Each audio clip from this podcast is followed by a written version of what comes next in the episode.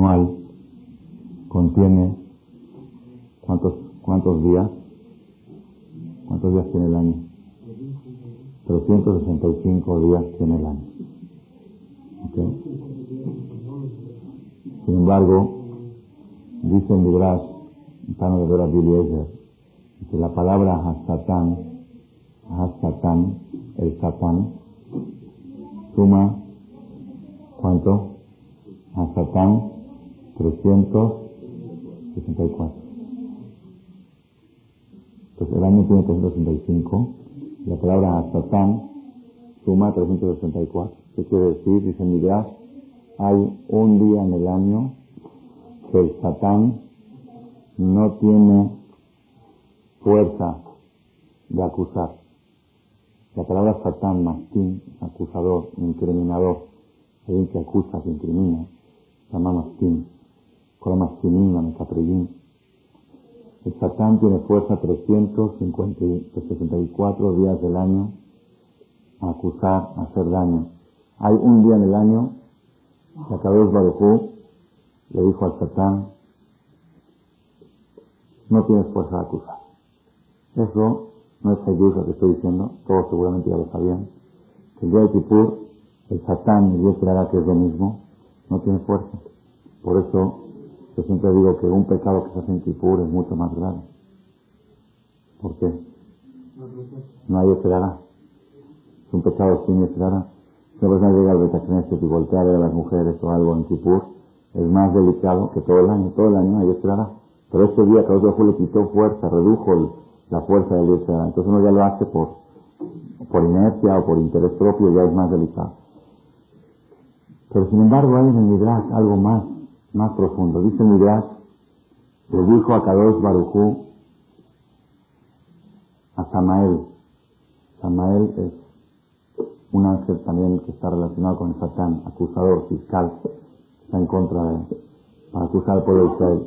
Samachmem, lo que dicen Samachmem Le dijo a Kadosh Baruchú a este ángel,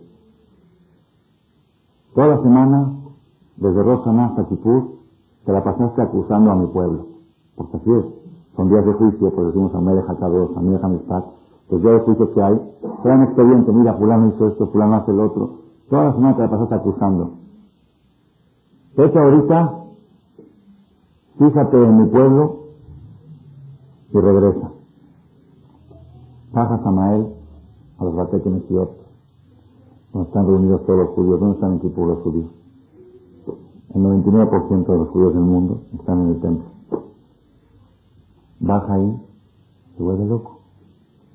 Están todos con tablet, algunos en la cabeza, sin comer, sin beber, no hay sexo, no hay lavar, está prohibido lavarse la cara, lavarse. Todos, todos que son cosas materiales, placeres físicos, materiales, y descalzos.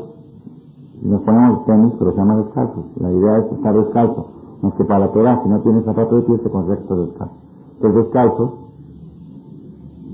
sin comer, sin, sin, beber, sin sexo, sin placer de bañarse,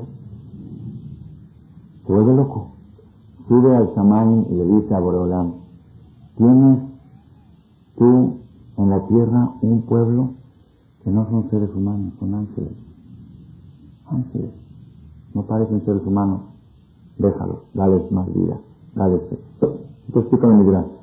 El único lugar donde está escrito en el Midrash que los judíos en Kipur son como ángeles es en este Midrash que le estoy citando ahorita. Que Samael, el, Satán, sube ante Dios, no nada más que no tiene fuerza de acusar el día de Kipur, sino que sin darse cuenta se transforma en un defensor del pueblo de Israel. Y eso es lo máximo, en un juicio, si el acusador, el fiscal, que traía el expediente para acusar. Al final se voltea y dice, no, este es inocente, pero es lo mejor que hay. Eso en Y de ahí sale la costumbre, en todo Israel, en todo el mundo, que en Kippur decimos Baruch Shem Kevod Malchutó Leolam Baer en voz alta. ¿Por qué decimos Baruch Shem Kevod Malchutó Leolam en voz alta? ¿Por qué? Ese resto Baruch que vos tiene mucha profundidad. Dice el Gaón de Vilna que los ángeles, los malachim, tienen seis alas. Vistain y Panav, Vistain y Aglad o Vistain y Yosef. Con dos se cubre el rostro para no ver la presencia divina, porque no puede, no puede ver, se quema si lo ve, se cubre el rostro. Con dos se cubre los pies y con las dos del medio vuela. Esto escrito en el profeta.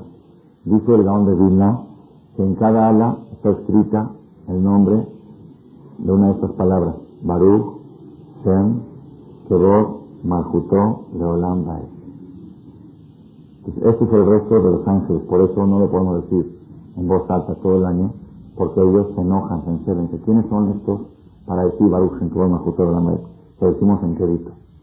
Pero en Kipur, que los Yehudim, el Satán mismo dice, son como ángeles, podemos decir Baruch, Shem, Malchutó, Leolam, Bae, en voz alta. Así está escrito en el Grabando Vilna sobre lo, de las alas.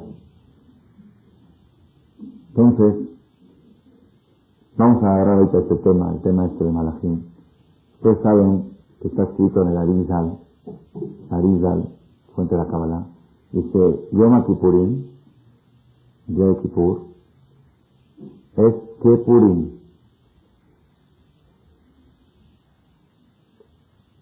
Es como Purim. Esto generalmente lo usan en Purim. Cuando diga Purim dicen, ya viste Purim es igual que Kippur. Pero estamos agarrar al revés, estamos ahora antes de Kippur. ¿Qué es Yom HaKippurim? Es un día como Purim. ¿Me pueden decir en qué es igual Kippur que Purim? Me dirá que usted no se lee en Kippur. Tomar vino, menos, no se toma en Kippur. Seuda, no se hace en Kippur. ¿En qué se compara Yom Kippurim como Purim? Muy fuerte la pregunta. Todos dicen que Purim es tan grande como Kippur, pero ahí estoy al revés. Yom es como Purim.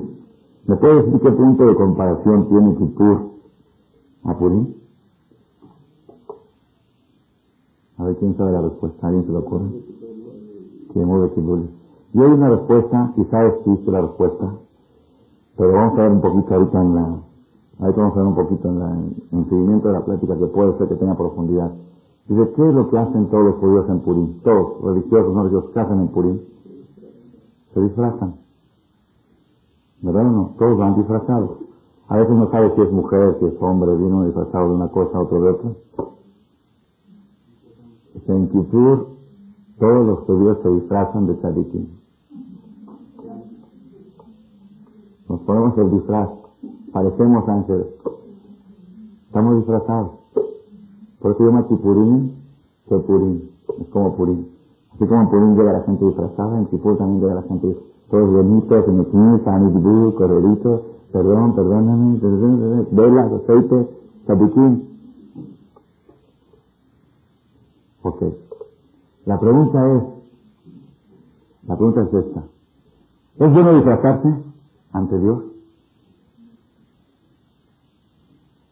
Una pregunta muy fuerte. No sé si existe la respuesta que dice o es seria, pero vamos a hablar de esto seriamente. Que una persona se disfrace de tzadik ante Dios porque sabe que está pendiente su vida y la vida de su familia, y la vida de sus hijos y la salud y toda la situación económica del año y las auditorías y los temblores y todo lo que va a suceder y la, situación de seguridad, si va a haber, si va a haber este, guerrillas, si va a haber chiapas, si va a haber eh, esto, todo eso lo van a definir en Kipur.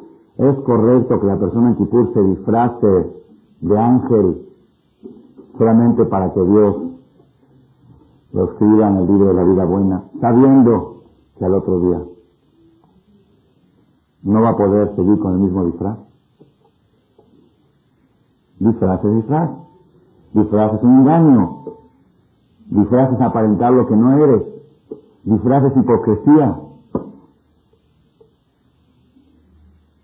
Entonces, ¿qué?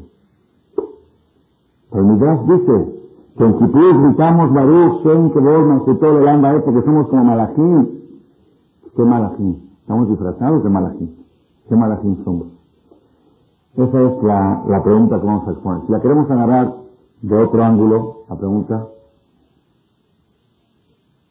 Suhan Aruch dice, Suhan Aruch, Simanta Freshur, 610, dice, aún la persona que durante todo el año no se cuida de comer pan de Goín y come pan del Goy,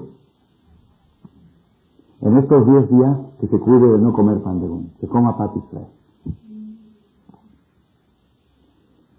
Pan de y pat Israel es de las alajot más leves que hay en todo su Hanaruj.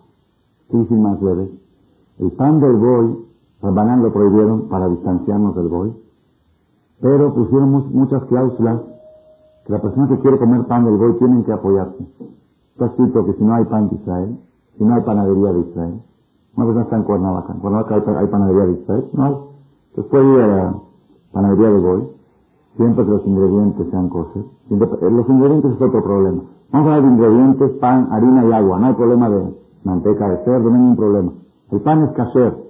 El único defecto que tiene que el goy lo puso al horno. ¿Ok? Que si estás en un lugar donde no hay pat Israel, puedes comerlo. Si estás en un lugar que sí hay pat Israel, ahí es azul comerlo.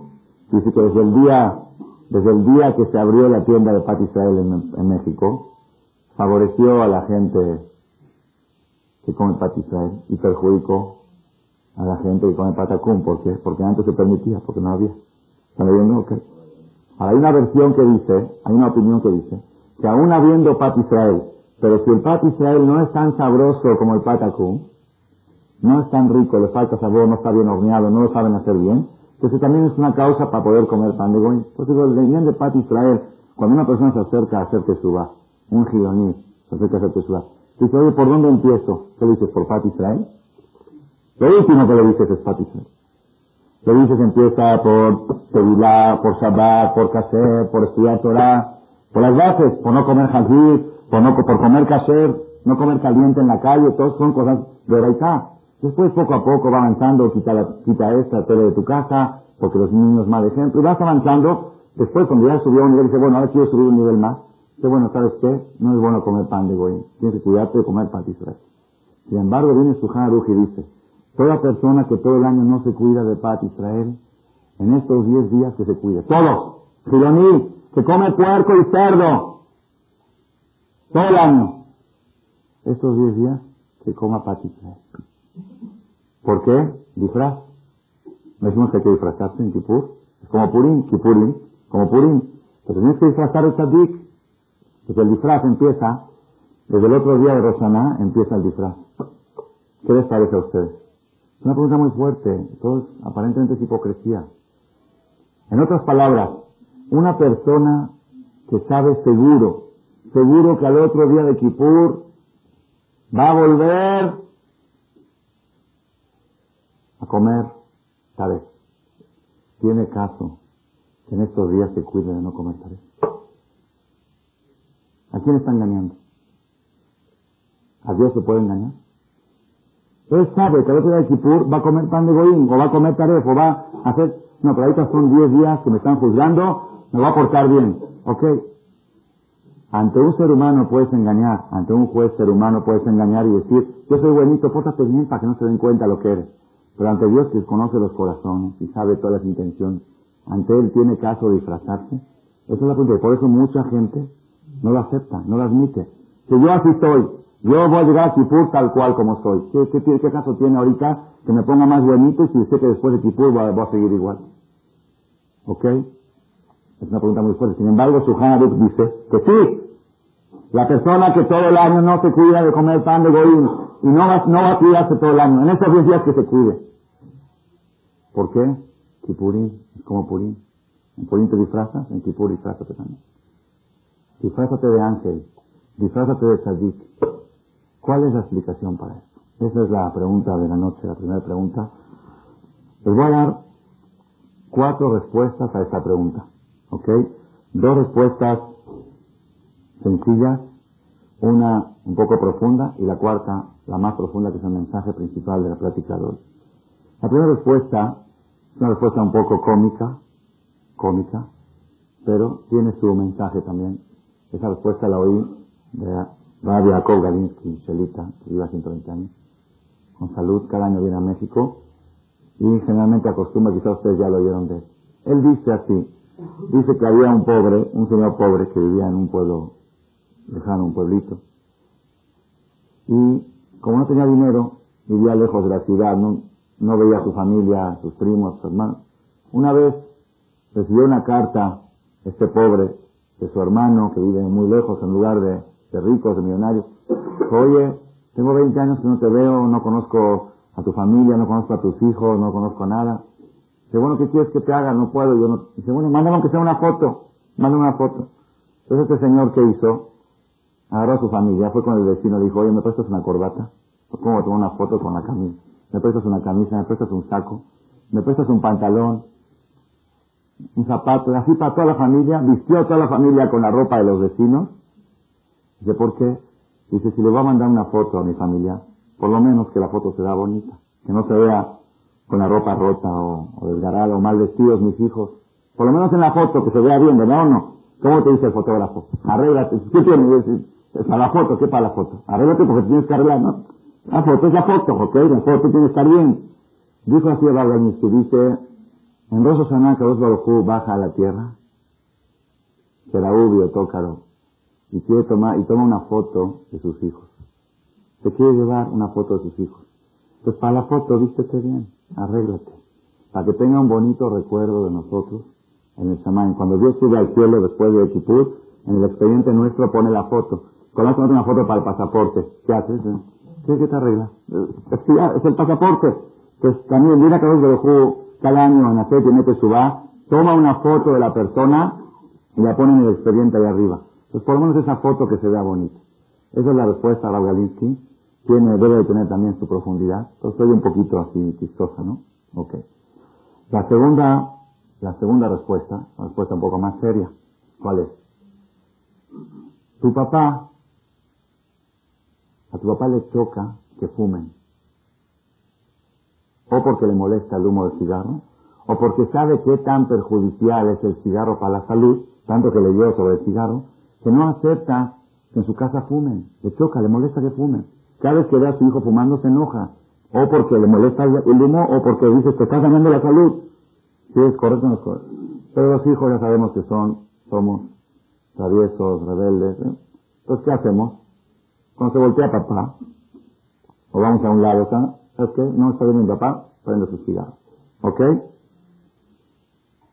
Y fuman. Yo no sabía, hay mucha gente, no sabía que si era costumbre, mucha gente que se cuidan de no fumar frente a su papá por falta de respeto. Yo digo, ¿qué falta de respeto es? Fumar no es falta de respeto. Es decir, por respeto el papá no fume delante de él. Así que hay una mentalidad, quizá hoy en día ya no, pero un señor de 50 años me dijo que él jamás en su vida prendió un cigarro frente a su papá, por falta de respeto. Y él quiso decir que también en el templo no hay que encenderlo porque es falta de respeto. Pero yo ¿qué falta de respeto es? Si tú eres un fumador, fumar no es falta de respeto. Yo así delante, ok. Pero vamos a suponer en un caso que el papá declaradamente dice, no acepto que fumen mis hijos. Entonces el hijo va y dice, ok. Pero si el hijo delante, el papá en la cara de él agarra un cigarro y lo prende, eso sí es falta de respeto.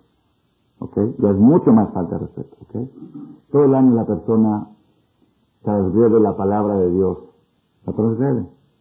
Dios dijo no vayas a un restaurante a ver, va a un restaurante a ver. Dios dijo no voltees a ver mujeres, voltea a ver mujeres. Dios dijo no hables la sonará, habla la sonará. No ofendas, ofende. ¿Eh? Oye, haram, haram, pero no me puedo aguantar. Haram, pero no me puedo aguantar. Ok. Pero en estos diez días, que era Ubio, Tocaró, Dirshua, Shem, busquen a Dios. Cuando se encuentran, son los días que Dios está presente en la tierra. Dios baja a ver qué está sucediendo en el globo terráqueo. Faltar la palabra del papá o del rey en su presencia es mil veces más grave. Entonces no es hipocresía, no es hipocresía, yo soy una persona de respeto. Todo el año me cuesta respetar la palabra de Dios, tengo dará, tengo tendencias, pero en la cara de mi papá, en la cara del rey, ¿le va a faltar su palabra? No, en la cara de no, no es hipocresía, es hipocresía, no, es respeto. Entonces en estos diez días, ¿por qué yo me cuido en cosas que no me cuido todo el año? ¿Por qué? Por respeto a Dios que se encuentra en la tierra presente en estos diez días. ¿Ok? Esa es la segunda explicación del por qué nosotros nos disfrazamos aparentemente estos diez días de Tzadikim. No es que nos disfrazamos, sino nos da pena, nos da vergüenza. Cualquier persona de ustedes, imagínense que le dicen que va a venir Rav Shach. ¿Oyeron de? Rav Shach es el rabino más grande de la generación, Zaken Muflag, más grande en edad, tendrá 98, dicen unos que tiene más de 100 años. Es el rabino que más alumnos tiene en todo el mundo, decenas o centenas de miles de talmidim, que ya tienen alumnos de alumnos de alumnos, ya tienen bisnietos de alumnos. Sus, sus nietos, los alumnos de sus alumnos ya tienen alumnos. Gadol, Gadol tiene 40, 50 años de Rosh de la Shiva más grande del mundo, la Shiva de Ponel. Va a venir Rashah a México, es casi imposible porque su estado de salud no se lo permite, pero con un Shema Mejoraje, no sé, con Roja Codes, va a ser que si trata Derek, va con Concord, va a estar aquí en México. ¿Y sabes qué? Dice que quiere estar en tu casa. Va a estar en tu casa una semana. ¿Lo aceptas? ¿Lo reciben o no lo reciben? ¿Ah? Pues ¿cómo? ¿Quién no lo va a recibir, verdad o no? ¿Quién no lo va a recibir? ¿Ok? Claro que sí. A mi salame, a mi casa, yo pago lo que sea. ¿Cuánto paga? Pago lo que sea para que venga a mi casa, Jajam. Va a estar una semana en tu casa. Y no se va a mover de tu casa. ¿Qué hace la persona? Quita las figuras de la casa, quita la tele, quita los cuadros. Tiene un cuadro de una mujer semidesnuda, la quita. ¿Por qué lo quitas? Eres un hipócrita. Si todo el lo tienes, ¿por qué lo quitas? Ay, por respeto, viene el jajam. ¿Están leyendo? Eso no es hipocresía. Si una persona por respeto a una circunstancia, a una situación se comporta de una manera más digna, más respetuosa, no es hipocresía. Si viajó no es Raushach, no es el Naví, es Akadosh Baruchu, Bichvodou, Dios mismo se encuentra en casa de cada judío y judío en estos diez días. En tu casa se encuentra Dios. Cuando vas a aprender ese aparato maldito, ese aparato destructor que está en la casa, dice, me da pena, está Dios aquí, me está viendo. hay no se dice así en árabe, no. Ay, por respeto nada más, por respeto a Boreolam, que Él está presente. Ah, todo el año está presente, lo dejamos para otra conferencia, ¿ok? Todo el año está presente, pero tenemos que decir que la presencia de Dios en estos diez días es mucho más evidente que en otras, que en otras fechas, ¿ok? Entonces, si está presente, no puedes darte el lujo de hacer actitudes en contra de su voluntad, actitudes indecorosas, aunque todo el año las sigues haciendo, pero en presencia de Él, por respeto a Él, no vas a fumar en su presencia. ¿Ok? Por eso la persona que todo el año no cuida Shabbat, va a lo alem. Dice ahora Shabbat Shuba. ¿A quién voy a engañar? Shabbat Shuba. Voy a respetar este Shabbat y el próximo no lo voy a respetar. ¿Tiene caso que lo respete o no tiene caso que lo respete? ¿Qué caso tiene? ¿Es hipócrita? No es hipócrita. Como está Dios presente y como Dios viene a tomar una foto de mí, quiero que la foto salga bonita y en su presencia no le quiero faltar a su palabra. Esa es la segunda respuesta. ¿Por qué en estos diez días está permitido disfrazarse de sadik y no se considera hipocresía? ¿Ok? Tercera respuesta. Tercera respuesta. Esta es un poco más profunda, pero muy básica, muy esencial. Muy esencial. Dice, dice el libro Binale Itim, Binal este libro lo hizo Rabbi Azaria Pillo. Pillo, dicen que algo de Pillo, de la marca Pillo de, coches, son Yodin, de Italia. Él estaba en Italia hace como 400 años. Escribe en su libro Binal Eitim donde habla de las fiestas.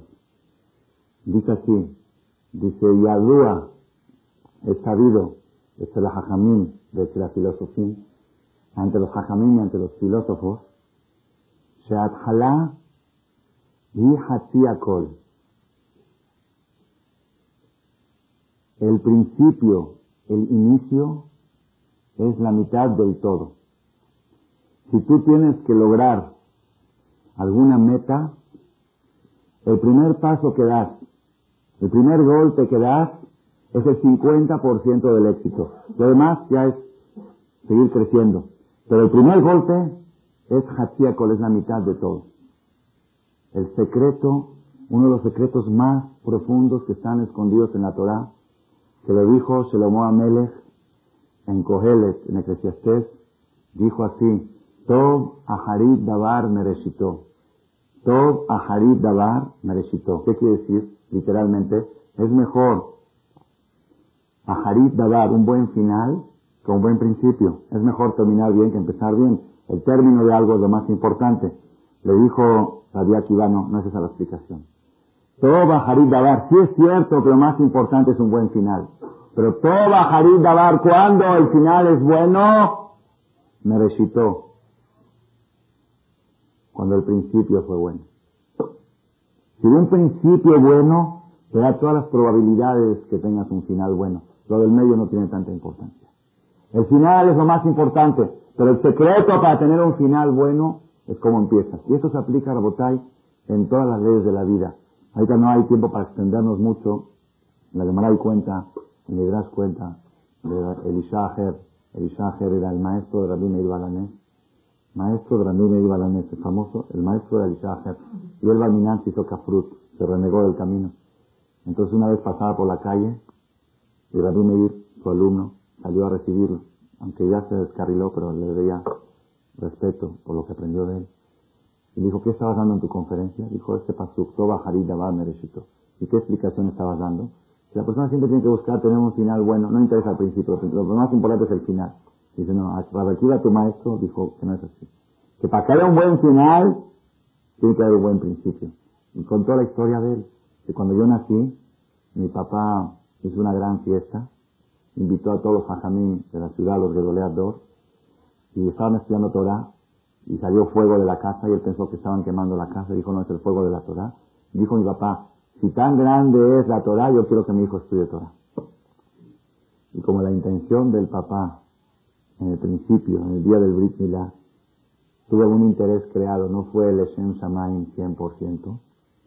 Entonces, ese veneno le quedó a su hijo y provocó que el final acabó mal. Empezó bien y acabó mal. Entonces, para que veas que el final bueno depende de un buen principio. Así está tal grado. La, el Midrash trae Tosafot Maser Haigá trae en otra versión que cuando Elisha cuando Elisha nació, su mamá se enfermó y no le podía dar de mamá. Y tuvieron que rentar una nodriza Goy. Y como probó un día leche de Goya, esa leche le entró y estaba escondida en su sangre como un veneno y a los 40, 50 años hizo efecto. El secreto del principio, Soda Adhalá, es uno de los secretos más grandes en todos los niveles de la vida. Analícenlo, Rabotai. ¿Cómo dicen? Hay un dicho vulgar. Me paré con el pie izquierdo. ¿Y qué si me paré con el pie izquierdo? No es, no existe. Lo primero que sientes cuando te paras marca qué día vas a tener. Si te paras con el pie derecho, si te paras con un estado de ánimo alto, con perspectivas de fe, de muná, si te paras como de a mí, le faneja, agradezco Dios, Dios, que me diste un día más de vida, no hay, es preciosa la vida que me has dado, un día más de vida, qué más precioso que la vida. Si se para la persona con ese sentimiento, ya tiene el 50% del día ganado. Llega alguien y le dice una palabra, pues estoy vivo, tengo un día más de vida, ya. Empezó, empezó el día sintiendo, palpando el hecho de estar vivo. Estoy vivo, modea mi le faneja mele de kayam, ya es suficiente. Estoy vivo, ya no me interesa nada. Todo lo demás es secundario, estoy vivo. El principio del día, el principio de la semana, todo lo que es principio, fíjense qué profundo, cómo la Torah pone énfasis en lo que es Shana Rishonah, lo que es el primer año de matrimonio. Uno va a construir un hogar. Shana Rishonah es importantísimo. A tal grado que hay un abrej en Jerusalén que editó un libro de 500 páginas, se llama Simhat Emimah, sobre Alajot de Shana Rishonah. Alajot y filosofía, digo, ¿cuánto se puede escribir sobre Shana Rishonah? Hay una mitzvah hacer de la Torah mitzvah de la Torah,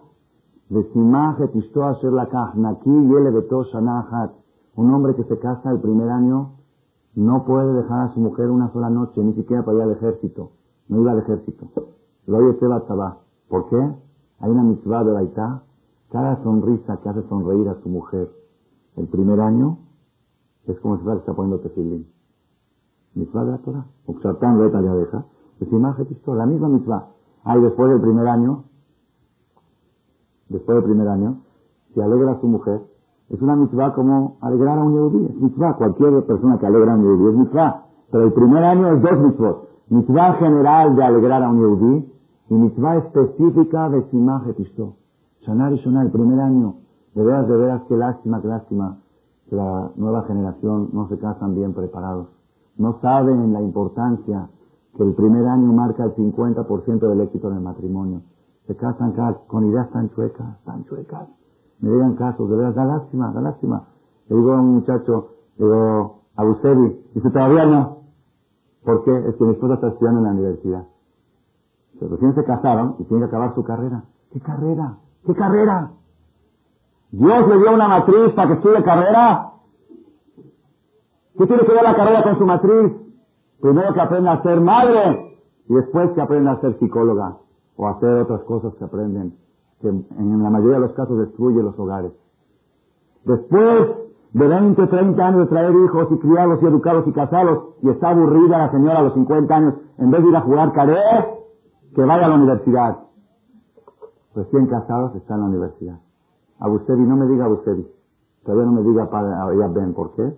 Tres, cuatro años ahorita hasta que acabe la carrera mi mujer. Cuando acabe la carrera ya no hay matrimonio.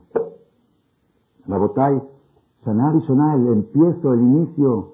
La Torah habla mucho de lo que es Sheba Berajot, lo que son los siete días primeros de la boda. Por eso tienen que darse, no irse de luna de miel, hasta que se afiance, que estén con la familia, que gocen. La Torah tiene el secreto del principio en todos los niveles. En todos los niveles, ahorita no hay tiempo. Una persona va a inaugurar una casa. Va a estrenar una casa. Hanukata Bait. ¿Qué es Hanukata Bait? Se lee se trae 10 hajamim, 10 personas a la casa, se lee un estudio, se ponen verajot, se ponen benot. El inicio, si empiezas con el pie derecho, empiezas con alegría, empiezas con un estado de ánimo alto, empiezas con buenas perspectivas, tienes el 50% de éxito en esa casa. hay gente que estrena una casa, ¿cómo la estrena? Discutiendo con su mujer por el color del azulejo que pusieron. Te dije que ese color no era bonito. Todo el año discutiendo y me la vas a pagar, ya vas a aprender, ¿eh? Así estrenó la casa y después dice, no sé por qué, esta casa dicen que está embrujada. ¿Quién la embrujó? Que no, que nada, que el mal de ojo. ¿Qué mal de ojo? Empezaste con el pie izquierdo el estreno de la casa pues lo más probable es que siga así. No quiere decir, Darminan, que una persona que empezó mal se va a ir mal. Igual en los negocios, los que saben de negocios, cuando vas a lanzar un producto al mercado. El primer golpe marca el éxito. Si lo lanzaste en vez del noviembre, en diciembre, y no alcanzaste a meterlo fuerte en el mercado, ya, si puede ser que repuntes, pero ya, te perdiste el primer golpe en todos los niveles. La adjalá es hatziakol. El inicio es la mitad de todo. Entonces, según esta filosofía, que no voy a extender más porque hay muchos ejemplos que se puede traer de lo que es cuánto la Torah, cuánto la Torah habla de la educación de los hijos. Cuánto la Torah habla de los hijos. Hanoch Lanar al Pidarko. Educa al niño desde chiquito, Nar, cuando es Nar. Gamki al Mena, cuando va a ser anciano, no se va a desviar del camino. ¿Qué quiere decir? Si tú le metes al niño que usa irá chamán de chiquito, puede ser que en el medio se descarrile, pero cuando Yaskin va a regresar a lo que recibió en la niñez. Si el principio es bueno, tiene casi garantizado un final bueno. En el medio puede haber problemas, pero empezó la tjalá, el inicio, el principio. Cuando un niño nace, ¿a qué edad el niño dice papá? ¿A qué edad el niño aprende a decir papá? ¿Cuánto? Un año, algunos años y dos meses, diez meses, ¿ok? Es mentira. El niño no aprende de repente a decir papá. ¿Ustedes creen que de repente, ¡uh! papá? No es así. Dijo Rabbi en David, desde el primer día, el niño está oyendo papá, y papá, y otra vez papá, y otra vez papá, hasta que un día le sale.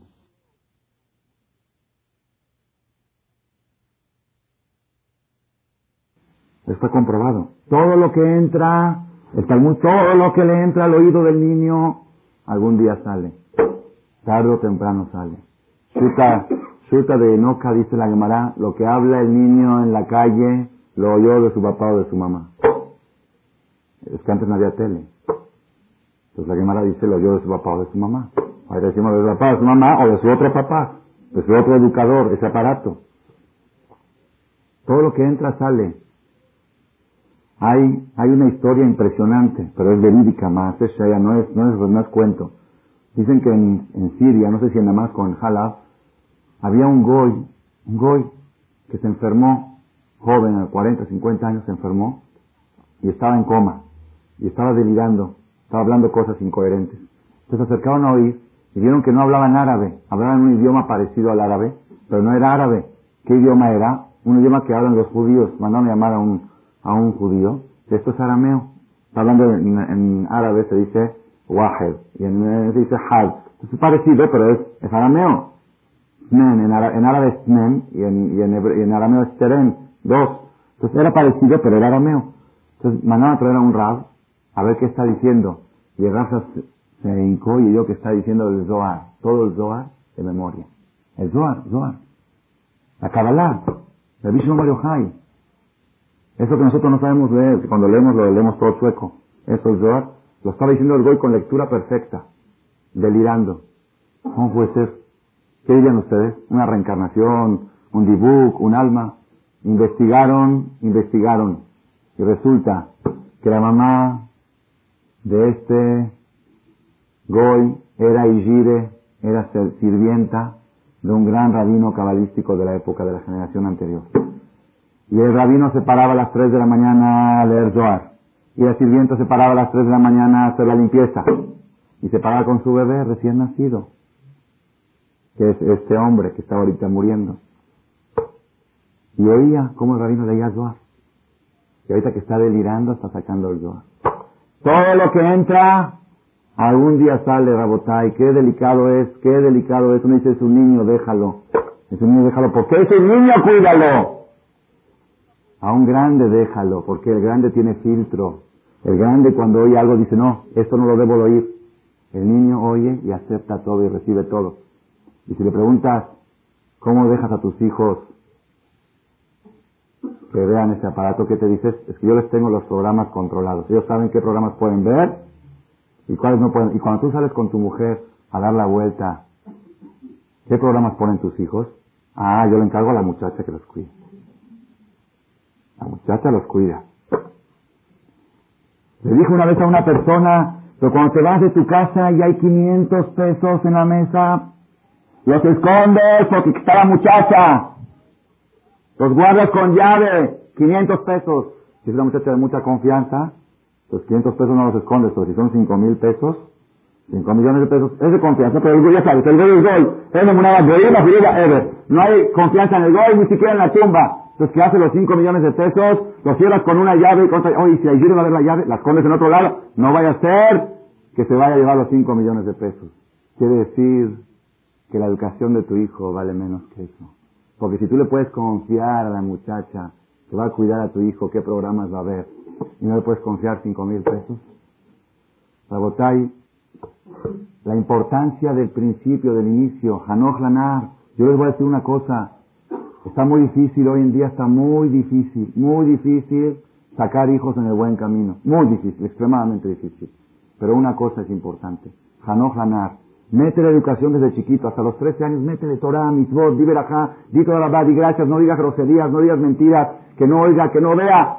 Y después de la mitzvah, ¿qué dice el papá? Baruch se petarán y no Yo por lo menos le di un buen principio, le di el 50% del éxito en la vida. A partir de hoy tiene su libre albedrío, yo voy a tratar de orientarlo, de ayudarlo, pero por lo menos empezó bien la vida. Pero Barminan, Barminan, bueno, vamos a regresar a nuestro tema principal. ¿Cuál es el tema principal de hoy? La importancia del inicio. Dar el primer golpe, dar, dar la primer, en todo, en todo, en todos los niveles de la vida, en las guerras, en lo militarmente sabido, Estados Unidos en los tiempos de la Guerra Fría, no sé ahora cómo es, en los tiempos de la Guerra Fría, tenía no sé cuántos aviones que estaban volando las 24 horas del día. Todo el tiempo volando le costaba millones, cientos de millones de dólares al mes. ¿Por qué? Porque en una guerra con Rusia era sabido que el que iba a dar el primer ataque ya tenía el 50% de la guerra ganada. Entonces tenía 24 horas aviones en, en, posición de guerra, de ataque. Así estuvieron 10 o 15 años, no sé cuánto tiempo, los tiempos de la Guerra Fría. No sé si todavía sigue. ¿Por qué? El primer golpe, el primer ataque. Según todo esto que dijimos, viene la tercera respuesta a la pregunta. Preguntamos, ¿Qué caso tiene ser hipócritas? Ser hipócritas en hacer Tiemete en Kippur, disfrazarnos de ángeles, Kippurim como Purim. ¿Se puede disfrazar ante Dios? Primera respuesta dijimos, te van a tomar una foto, que la foto salga bonita.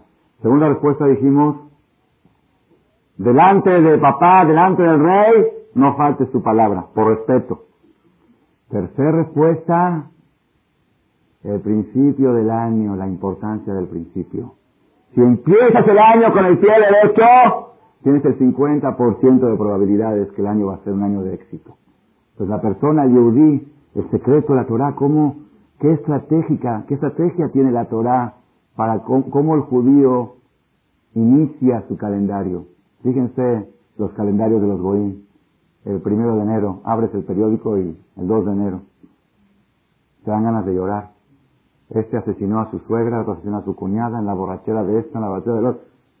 ¿Cómo el Goy inicia su año y cómo el Yehudí inicia su año? La Torah tiene una estrategia. ¿Cómo inició el Yehudí su año?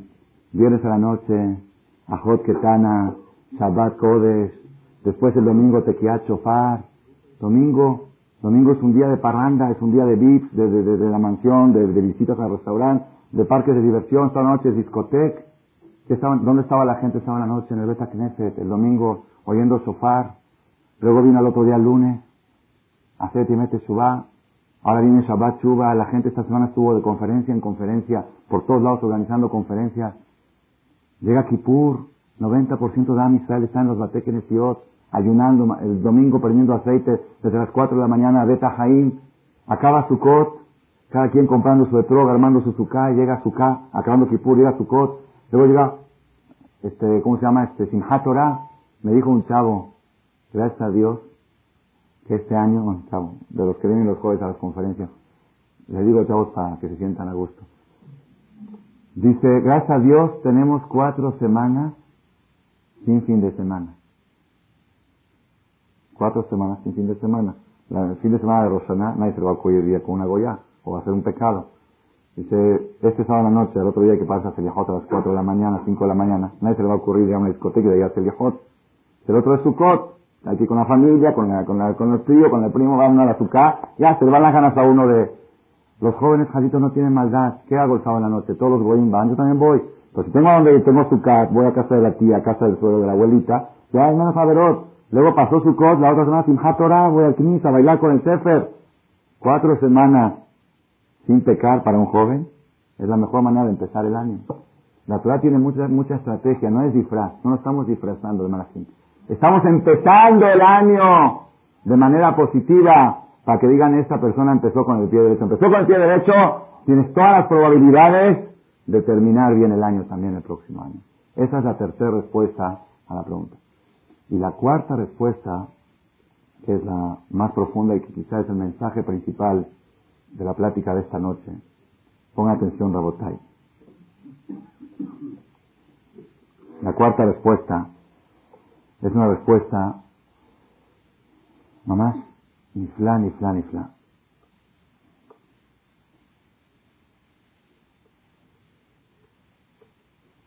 La persona llega, le voy a dar un masal, un ejemplo.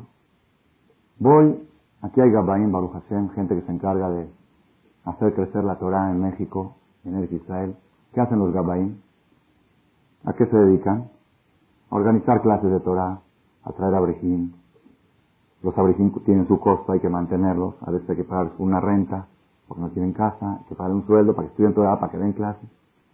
Y para todo eso se necesita financiamiento. Entonces van con gente, dicen, me das una acá, me das un apoyo, sí, toma, aquí está, te voy a dar tanto al mes. Ok. Imagínense ustedes que llegue una persona, voy yo con una, un hombre de mucho dinero, de mucho dinero, y le digo, oye, ¿me puedes dar una acá? Sí, sí, con mucho gusto. ¿Qué necesita? Le digo, unos 5 millones de dólares. ¿Qué es lo primero que me pregunta? Antes de decirme que no, antes de decir que no, la primera pregunta es, ¿para qué los quieres? para los quiero. Si acá, ¿sabes qué estoy acá? Caridad, ayudar, para ayudar. No, no, tú, no, tú eres una persona que ya estoy acá, te estoy pidiendo 5 millones de dólares. ¿Qué, qué, qué, me preguntas para qué? ¿Te tengo que decir para qué?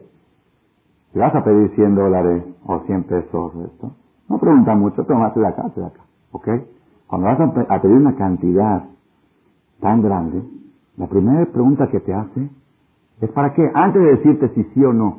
El hecho que me pides tanto es porque tienes alguna cosa, no, lo que pasa es que quiero construir un hospital, o quiero construir una casa de huérfanos, quiero construir una casa, un tamutorá, una escuela, una yeshiva y la construcción. Ah, ok. Ahorita ya, ya estoy oyendo. No me vienes a pedir un donativo, así dame un donativo así, para así, así por así. No, vienes a pedir porque tienes un proyecto. Ay, ay, ay, rabotay, rabotay, rabotay. Si viene tu hijo, tú le das un domingo, la gente le da domingo a sus hijos, ¿no? ¿Cuánto es un domingo? ¿Cuánto es ahora? Más o menos promedio, 200, 300 pesos. Viene tu hijo un domingo y te dice, papá, ¿no me das 3 millones? ¿Me das 3 mil pesos, 10 mil pesos? Sí, no más, nada más que invertir lo mismo. Con, con todo mi dinero, quiero comprar nada más ese corazón sano que yo tenía antes de tener ese dinero. Ya no puedo. Ahorita venimos en Kipur y le pedimos a Dios que tiene de Jaim, que tiene de Jaim. ¿Qué estás pidiendo? No, no, Jaim, Jaim, Jaim. ¿Cuál es la primera pregunta que te pregunta a Dios cuando le pides un año de vida? Un año de vida, ¿sabes qué es un año de vida? Todos los ricos del mundo juntos no te lo pueden dar. Con todo su dinero, todas las cuentas bancarias. Y tú vienes así sencillo, un domingo, no quiero Jaim, vida. Quiero vida. ¿Cuál es la primera pregunta que te pregunta Dios? Antes de decir si sí te voy a dar vida o no te voy a dar vida. ¿Cuál es la primera pregunta? ¿Para qué la quieres? Nada más dime para qué la quieres. Pues, es como que a ti dice, para gastar. No, no. Donativo, donativo. No, no. Si te pides vida es porque tienes un plan, quieres algo hacer con... Entonces así, ya sabes, eh, los domingos, cervezas y es... No, no, no, Roji. Es una... Me pides vida, pídeme con alguna causa que valga la pena. Ese es, ese es el primer, el punto más importante de Yom Kippur. Antes de que la persona pida vida, que esté preparado para la pregunta para qué la quiere. Tener una respuesta clara para qué la quiere. Ah, ¿sabes para qué quiero la vida? Porque yo tengo un proyecto de hacer esto y hacer el otro, yo quiero hacer obras de bien, quiero ayudar a la sociedad, quiero hacer mis votos, quiero llegar a ser sadik. Ah, ok. ¿Quieres un proyecto? Ahora sí. Claro, de paso voy a comer también, voy a disfrutar, pero tengo un proyecto. Yo te pido 5 millones para el domingo. Claro, voy con los amigos, pero aparte me, voy a comprar esto, voy a invertir en tal lado. Moray Brabotay. ¿Qué quiere decir? ¿Qué quiere decir Teshuvah? Teshuvah, hacer 10 días de Teshuvah. ¿Qué es Teshuvah? ¿Qué es Teshuvah? La traducción literal de la palabra Teshuvah, ¿qué es? ¿Qué es? Retorno. Retorno. Teshuvah es retornar. Una persona que se encuentra, un turista, viene de Buenos Aires a México. Dice, quiero conocer Xochimilco. Me dijeron que es muy bonito Xochimilco. Dijeron, sí, tienes que ir por periférico. Agarró y se metió en Perinorte. Periférico, pregunta, ¿aquí es periférico? Sí, aquí es periférico. A mí me pasó cuando llegué de Argentina, un periférico, pues yo no sabía que hay Perinorte y Perisur, me metí en Perinorte. ¿Ok? Voy, sigo, y va la esposa al lado en el coche y él va manejando. Y veían, al principio veían los carteles que decía Xochimilco, pero había quedado todavía en toda la razón, la vuelta. Pero él siguió, siguió. Ya no se veía. No se veía el cartel que decía. Y la esposa le dice, oye, estamos bien en el camino, ¿por qué no bajas a preguntar? No, está bien, no te preocupes, ya se vea más fuerte. No te preocupes, ya vamos a llegar. tú, las mujeres son, son impacientes. Acelera, acelera, acelera. Cuando salió del periférico estaba a 30 kilómetros de Xochimilco, ahorita está a 300. ¿Ok? Y ya está llegando a satélite o a no sé qué, ya está a Querétaro. Entonces ya cuando vio que las cosas estaban raras, ahora sí aceptó el consejo de la mujer. Dijo, ¿sabes qué? Me parece que tenías razón, había que preguntar. Se salió a la lateral y la mujer tiene que aguantarse y no decirle, ¿viste? ¿Viste? Te dice, ese es el deber de la mujer. Se sale de la lateral y baja y le pregunta a una persona, Señor, ¿cuánto falta para llegar a Xochimilco? Dice, ¿cómo cuánto falta? Estás totalmente en el polo opuesto, ¿cómo cuánto falta? Dice, bueno, entonces ahora qué hago? Desesperante la situación. Es muy sencillo. Nada más en el primer retorno, tome el perisur, periférico sur, y ya, es todo lo que tiene que hacer. Entonces él va y toma el periférico sur. Y empieza a acelerar otra vez para ir a, a Preguntó un jajam, ¿Cuándo, esta persona, cuándo está más cerca de Xochimilco? ¿Ahora? ¿O cuando estaba a 30 kilómetros? Antes estaba a 30, ahora está a 300 kilómetros. ¿Cuándo se encontraba más cerca? Cuando estaba a 30 kilómetros rumbo a satélite, estaba más lejos de Xochimilco ahora que está a 300 kilómetros rumbo a Xochimilco. ¿Está viendo la botella? Es un musar muy grande. Eso es Teshuvah. Teshuvah quiere decir que la persona tiene que marcar el rumbo. La persona tiene que marcar la meta. La persona tiene que decir, yo quiero, este es mi proyecto. Mi proyecto de la vida es llegar a ser tzadik de los tzadikim, de los tzadikim. ¿Cuánto me voy a tardar? Pues no sé. Voy a construir un edificio de 10 pisos. Ah, ya saben, los arquitectos, las decoraciones, se suben el presupuesto. No sé, no va a tardar. Pero vengo a pedirte un donativo para empezar esta construcción, para empezar este proyecto.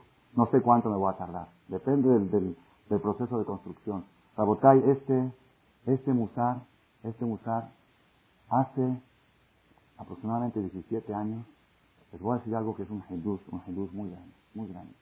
Hace 17 años, estaba yo en la ciudad de Cole en estos días de hacer tiene que y me surgió, son días de Hezbones, es día de introspección que la persona está analizando. Me, surgió una pregunta. Quisiera preguntarle a mis maestros, maestro principal, Rabal, ¿cuál es la pregunta? Dice, yo pedí en Rosa Saná que venga el Masías. Todo el tiempo, en Timbloja, se me lo al Comás, en Jerusalén, en mi iglesia, Masías, Masías. Queremos que Jerusalén, que se descubra el reinado de Dios, que ya, que ya todos reconozcan a Hashem Ishmo Dice, discúlpeme, Rab, yo no quiero que venga el Masías. A mí no me conviene que venga el Masías. ¿Por qué? Una vez que llegue el Masías, ya no hay avance, no hay progreso. Está escrito en Baem Jefe, no hay esperará, no hay lucha y no hay progreso. La persona cuando vive el Masías va a estar en el nivel de todo lo que luchó en esta vida, es lo que va, va a obtener, más que eso ya no hay. Le dije, usted, le dije, usted, Rab, mi maestro, Ahora que venga el Mashiach lo van a poner al lado de Moshe Rabbeinu, porque es uno de los que se dedicó a difundir la Torah en el mundo, a enseñar Torah, a construir yeshivot, a tener talmidim. A mí me van a poner con un zapallo y con algún, quién sabe, en algún rincón, ni siquiera voy a, ocupar lugar. Si me espero 20, 30 años más, voy a crecer en mi categoría espiritual, en mi nivel espiritual, voy a hacer yeshivot, voy a tener alumnos, y ya voy a tener alguna posición, algún lugar, cuando venga el Mashiach. Pues a mí no me conviene que venga el Mashiach. Pues ¿cómo puedo yo pedir que se construya Betamigdash? ¿Qué les parece la pregunta? Otra vez. Una persona que no, se está perfeccionando constantemente, le conviene que venga el Mashiach para que deje de deteriorarse. Una persona que está elevándose constantemente, a él le conviene que el Mashiach no venga, porque ya se frena, ya no puede subir más. Ok, esa pregunta es una pregunta egoísta. ¿Por qué? Es como aquel doctor que es especialista en SIDA y están por sacar una vacuna contra el SIDA. Dice, no, me quedo sin chamba. Pues mejor que se tarde más tiempo en sacar. Ustedes saben que está escrito en el Shulchan no en el en el Sibre Musar, que un doctor no puede ser Hazán en Kipur. Porque cuando dice refuerzo extrema no lo dice de todo corazón. Así es. Un doctor no puede ser Siar Kipur. Un dentista, si Valmia no se enferma en este año la gente de los dientes, se muere de hambre.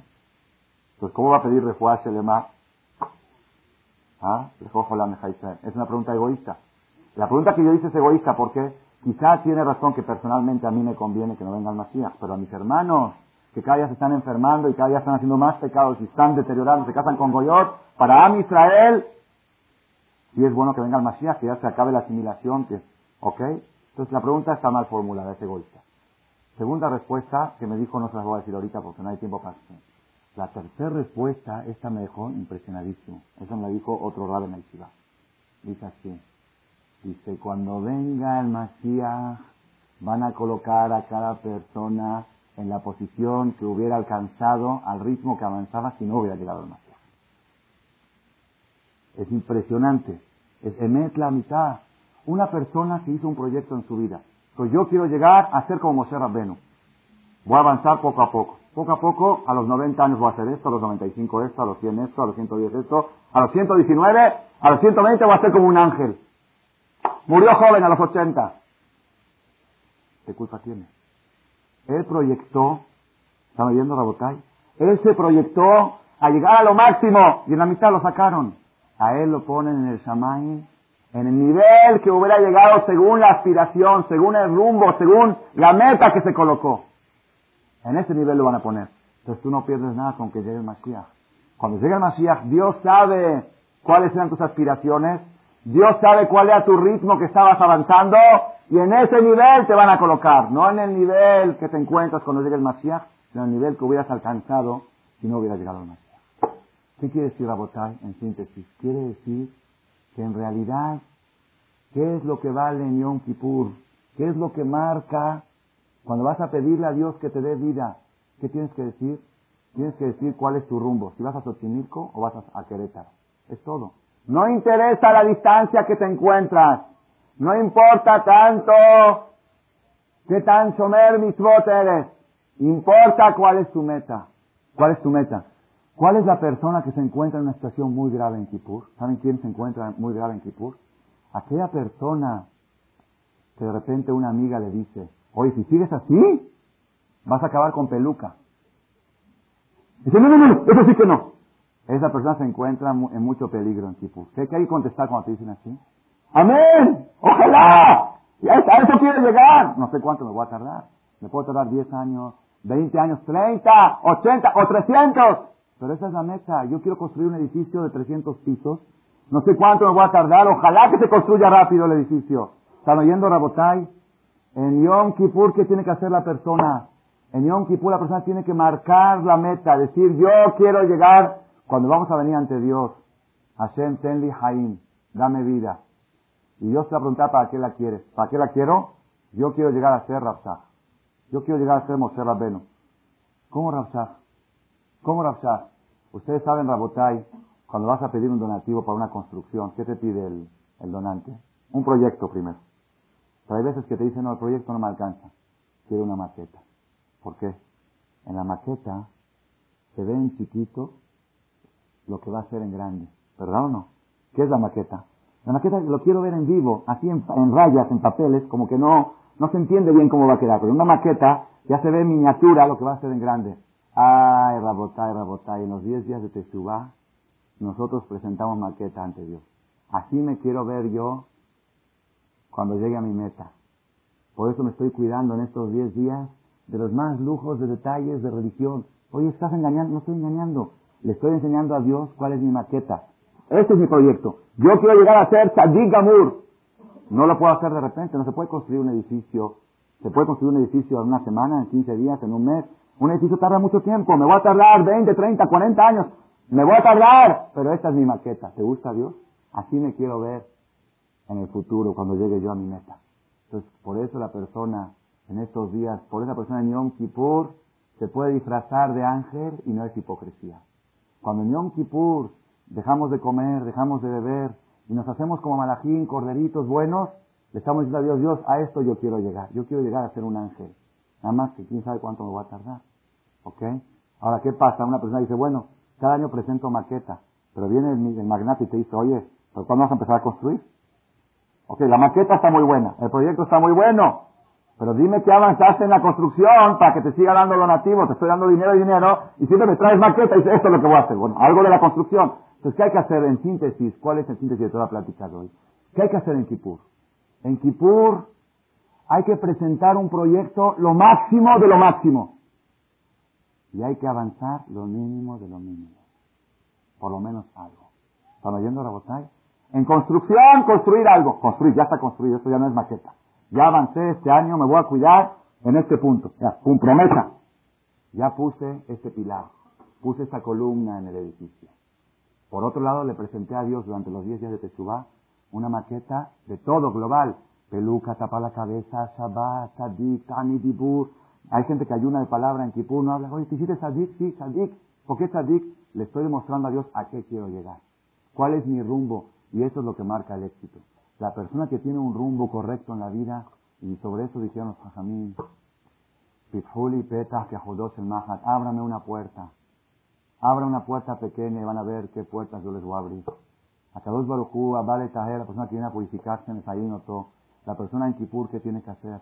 En Kipur tiene que buscar, decirle, por favor, Boreolán, ayúdame a marcar el rumbo de mi vida. Yo quiero tener un rumbo positivo, que valga la pena la inversión.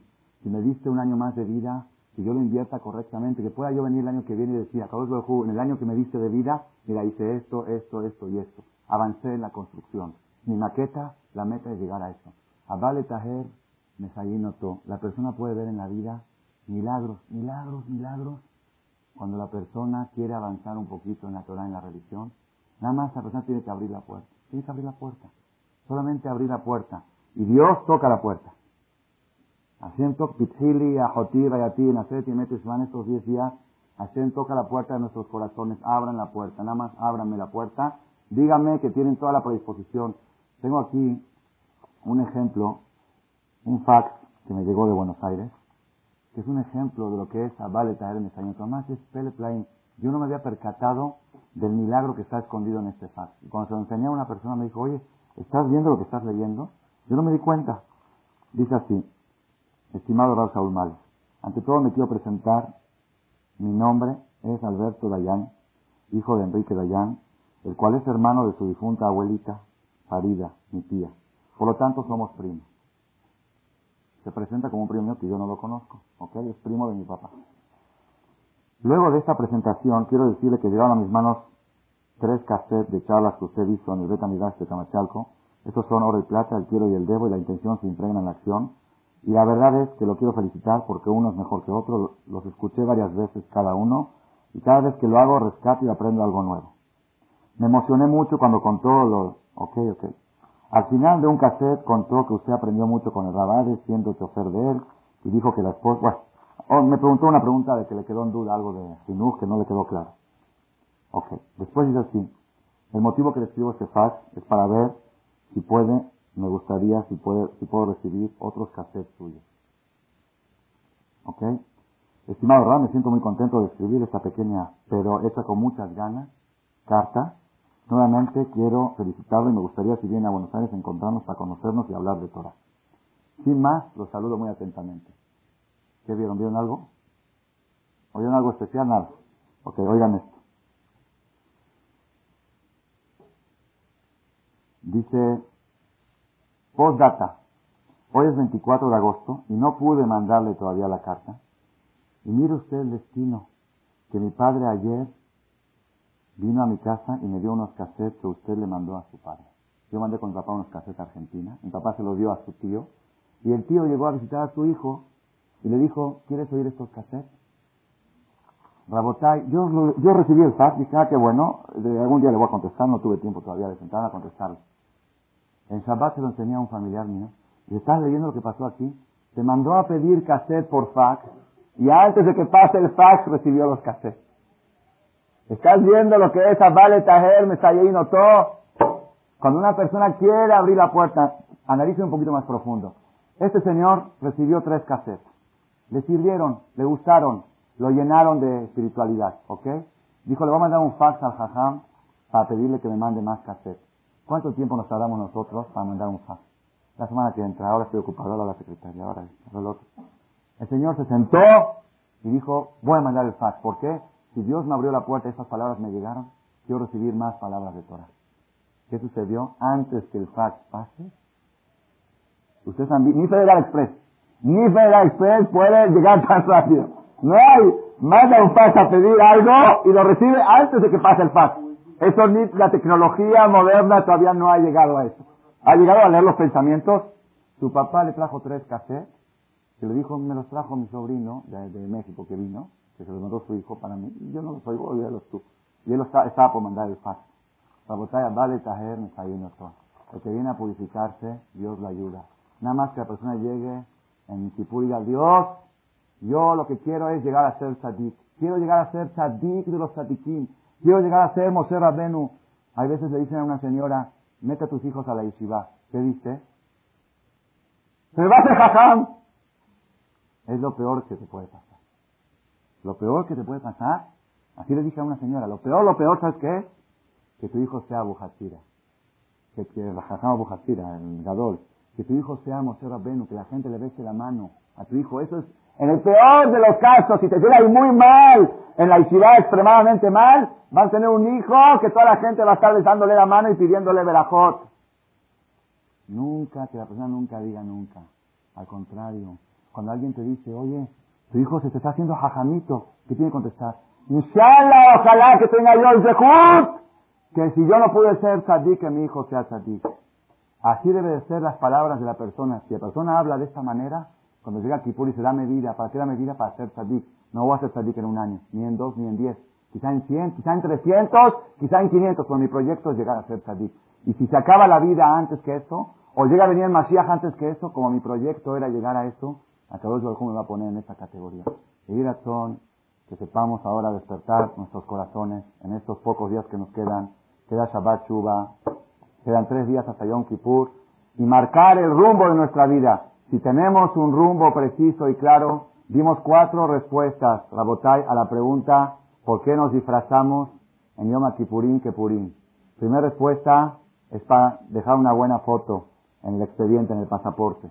Segunda respuesta, ¿cuál es la segunda respuesta?